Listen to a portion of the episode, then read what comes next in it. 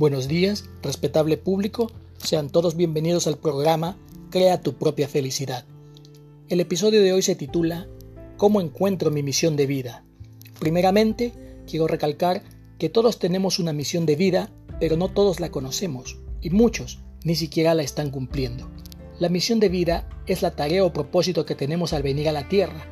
Su nacimiento no fue accidental, aunque en muchos casos lo parezca, porque algunos alegarán que muchos de los niños que nacen no son planificados o son producto de una violación. Aún en los casos más extremos, nada es casualidad, todo es causalidad y parte del plan divino que escapa a nuestra comprensión. Cuando un niño nace, no es un disco vacío como muchos piensan, y que luego se va llenando de información con lo que va aprendiendo y que llamamos experiencia. El recién nacido ya trae la semilla de su potencial talento o misión de vida, aún antes de sus primeros aprendizajes, y lo que empieza a aprender con sus padres y entorno solo es información extra, que ayudará a activar y desarrollar el germen de ese talento o talentos traídos desde el nacimiento. Desafortunadamente, los padres no tienen conocimiento de esta mina de oro que traen sus hijos desde antes de nacer y fruto del condicionamiento recibido en su entorno y con el sobrevalorado formato del sistema educativo precario, rudimentario y decadente que nos imponemos nosotros mismos, por presión social, apagamos toda iniciativa y visión por tratar de identificarnos con la mayoría, siguiendo como ovejas el camino ya trazado, como humanos en piloto automático, verdaderos zombies sociales buscando la aceptación del grupo, mendigando la aprobación de terceros, alejando así nuestra verdadera misión individual, que es la de descubrir nuestros talentos y desarrollarlos en beneficio de los demás. Los hombres más felices y exitosos a lo largo de la historia son aquellos que han descubierto sus talentos, los han desarrollado y puesto al servicio de los demás. El talento por sí solo no es suficiente, necesita pulirlo y ejercitarlo. Descubrirlo solo es la primera parte. Descubrirlo y no aplicarlo es privar a los demás de sus talentos. No descubrirlos es autocondenarse a seguir el molde de la mayoría o emprender el camino de la insatisfacción. El talento y el don no son lo mismo, aunque el diccionario los presente como sinónimos. Ambos son dados por Dios, pero el talento es nuestra habilidad o inteligencia natural y el don es espiritual. El talento lo tenemos todos desde el nacimiento y los dones espirituales son adquiridos según su comunión con el Espíritu Santo, bajo la voluntad de Dios. Son los dones espirituales descritos en la Biblia. Lamentablemente, nuestra sociedad solo considera como talento aquello desarrollado en el campo del arte, la música y la danza, como pintar, cantar, tocar un instrumento o bailar, pero estamos realmente frente a un universo infinito de talentos.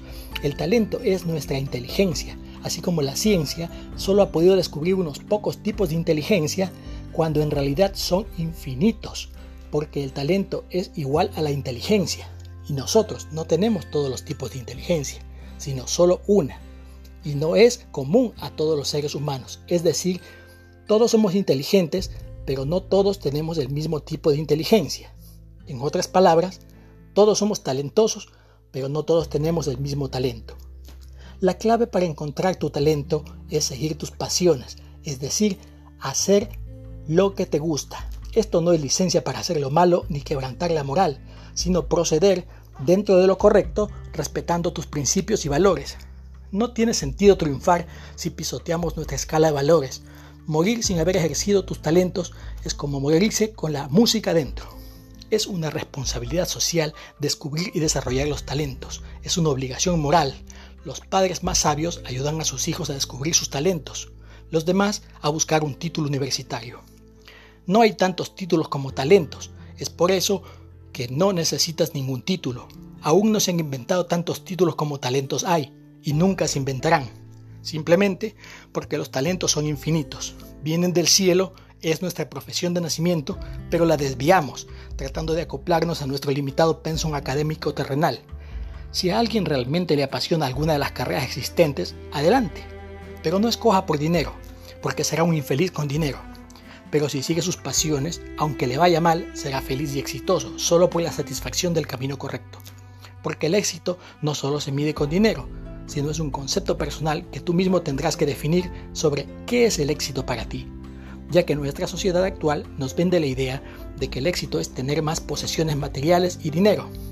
Si usted es fiel a sus pasiones, las desarrolla y gestiona sabiamente, el dinero vendrá solo. Si usted ejerce su talento, ese será su título.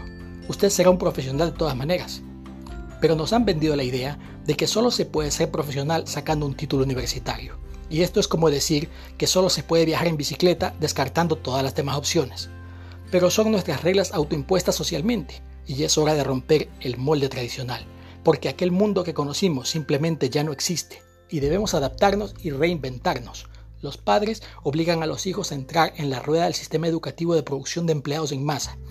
Lo hacen con la mejor de las intenciones, pero por ignorancia, porque en lugar de encaminarlos hacia la felicidad y la libertad, los condenan a una infeliz esclavitud.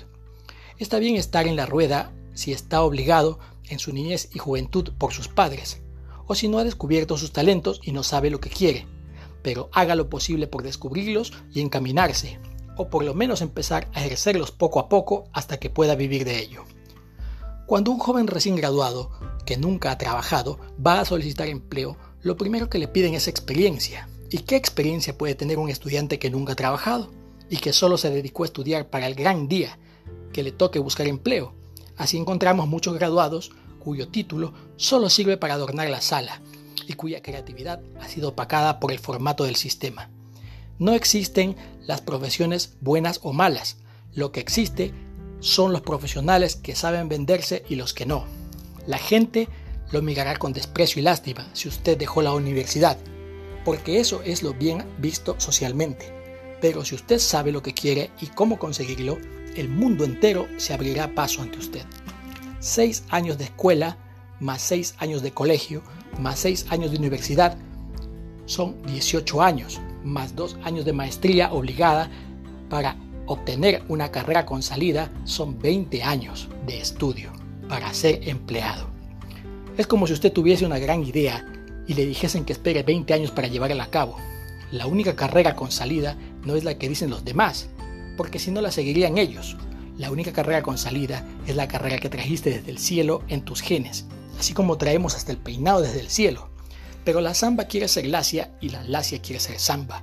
Debido a esta falta de identidad y el compararnos unos con otros, hace que perdamos el rumbo y tratemos a los demás asumiendo que tienen nuestros mismos talentos. Es así como no sabemos quiénes somos ni a dónde vamos. Olvidamos quiénes somos porque nunca lo supimos.